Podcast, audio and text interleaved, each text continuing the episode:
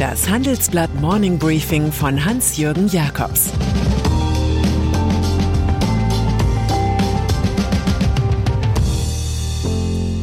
Guten Morgen allerseits. Heute ist Freitag, der 21. Oktober 2022. Und das sind unsere Themen. Verzockt. Liz Truss macht Boris Johnson möglich. Verduftet. CEO Tina Müller nun Aufsichtsrat von Douglas. Verkeilt. Die Messalliance von Scholz und Macron. Nach einer kurzen Unterbrechung geht es gleich weiter. Bleiben Sie dran.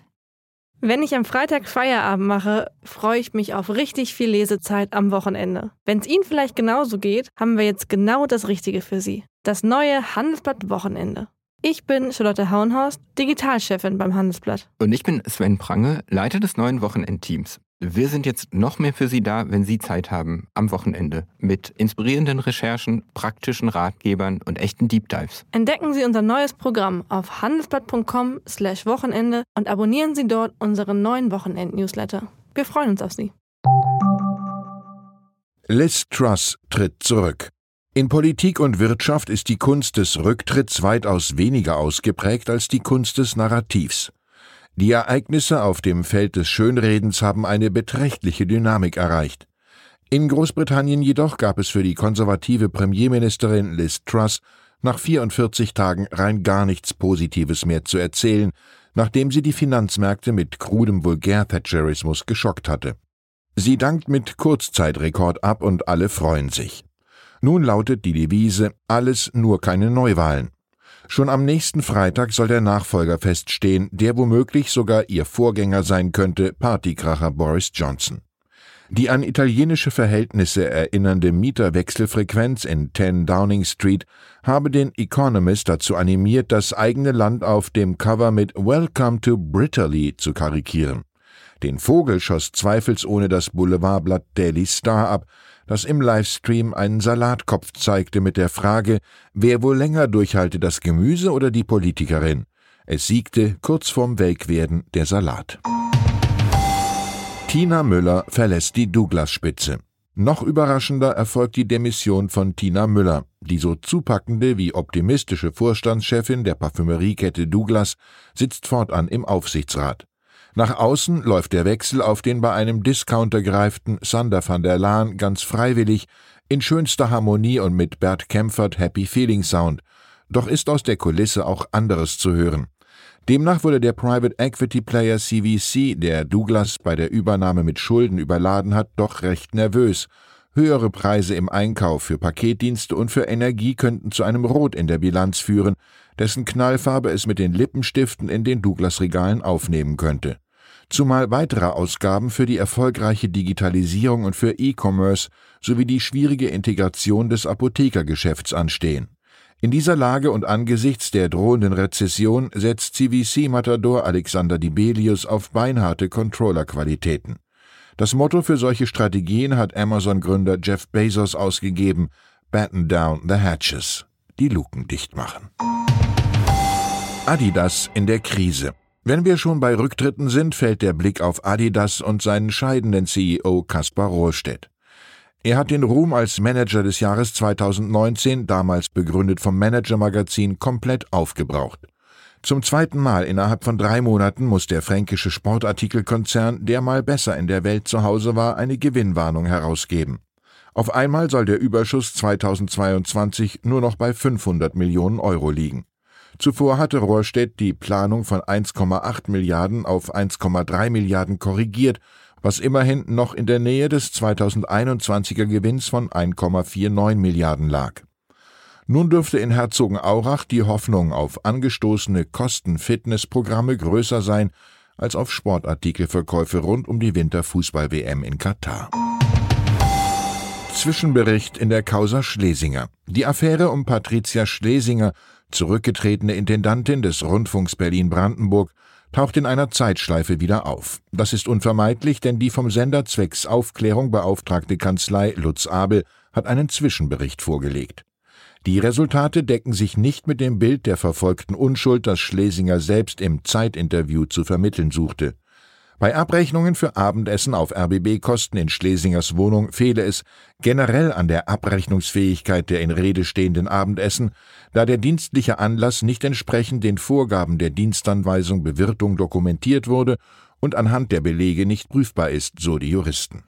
Eine Reise nach London zum Sheriff's Ball im September 2021, die der RBB zahlte, sei insgesamt nicht dienstlich veranlasst gewesen.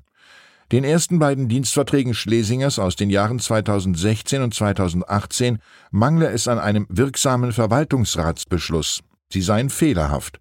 Auch beim dritten Vertrag aus dem Jahr 2021 hätte es aus juristischer Sicht sowohl Verfahrens- als auch Inhaltsmängel gegeben. Aus der Detektivarbeit ergibt sich, dass Verwaltungsratschef Wolf-Dieter Wolf, eine Immobiliengröße im Berliner Filz, eigenmächtig herrschte wie früher die Leute der neuen Heimat. Gespannt sein darf man auf die nächsten Berichte zu Baumachenschaften. Deutschland und Frankreich in der Beziehungskrise. Seine Richtlinienkompetenz hilft Olaf Scholz, wenn sich Robert Habeck und Christian Lindner wie Kesselflicker streiten. Im Verhältnis zu Frankreichs Staatspräsident Emmanuel Macron aber stehen dem Bundeskanzler nur andere Kategorien zur Verfügung Diplomatie, Gespür, Empathie zum Beispiel. Vielleicht hat sich der Sozialdemokrat ja zu sehr im Ampelantagonismus aufgerieben, vielleicht fehlt ihm auch das Geschick seines Idols Helmut Schmidt. Wie sonst ist zu erklären, dass das deutsch-französische Verhältnis einen Tiefpunkt erreicht hat, ausgerechnet mitten in Europas Abwehrkampf gegen einen Putinismus, der zunehmend an den Stalinismus alter Zeit erinnert. Deutliches Zeichen des Konflikts ist die Absage der gemeinsamen Kabinettssitzung der deutschen und französischen Minister nächste Woche in Schloss Fontainebleau. Auf dem aktuellen EU-Gipfel treten die unterschiedlichen Interessen deutlich zutage. Da ist auf der einen Seite Macron, der warnend verkündet, es sei nicht gut für Europa, wenn Deutschland sich isoliert, also eine eigene Gaspreisdeckelpolitik mache und den Wettbewerb verzerre.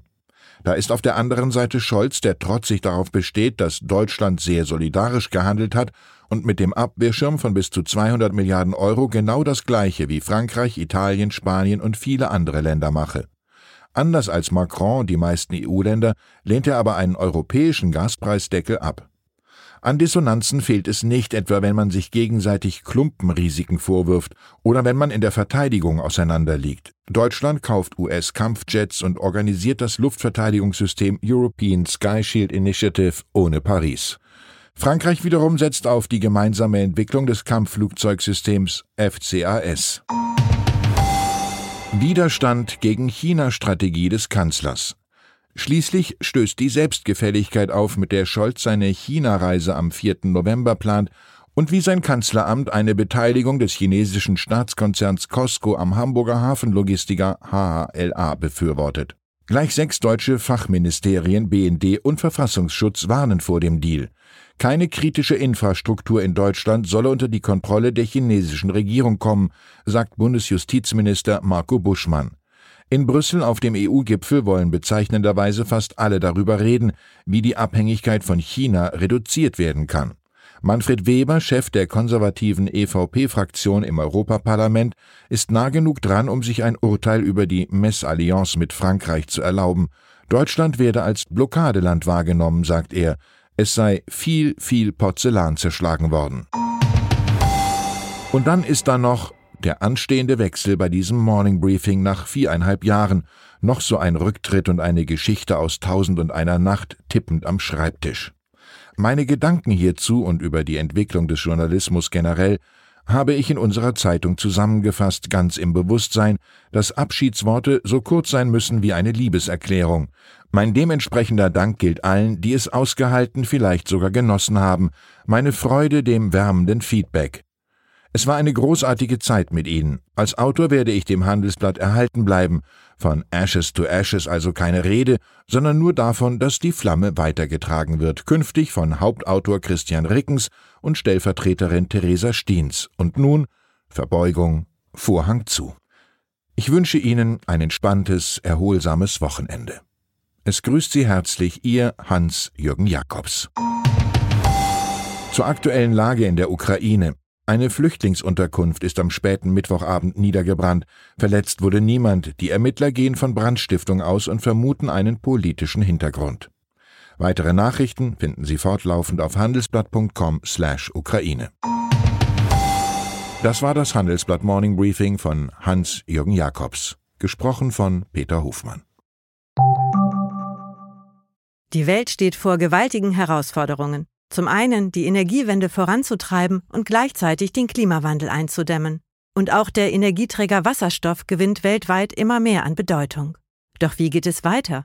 Erfahren Sie mehr auf dem Handelsblatt Wasserstoffgipfel 2024 am 12. und 13. Juni in Essen.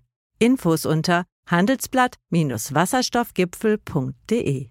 Mit dem Vorteilscode Wasserstoff 2024 erhalten Sie einen Rabatt von 15% auf die Tickets.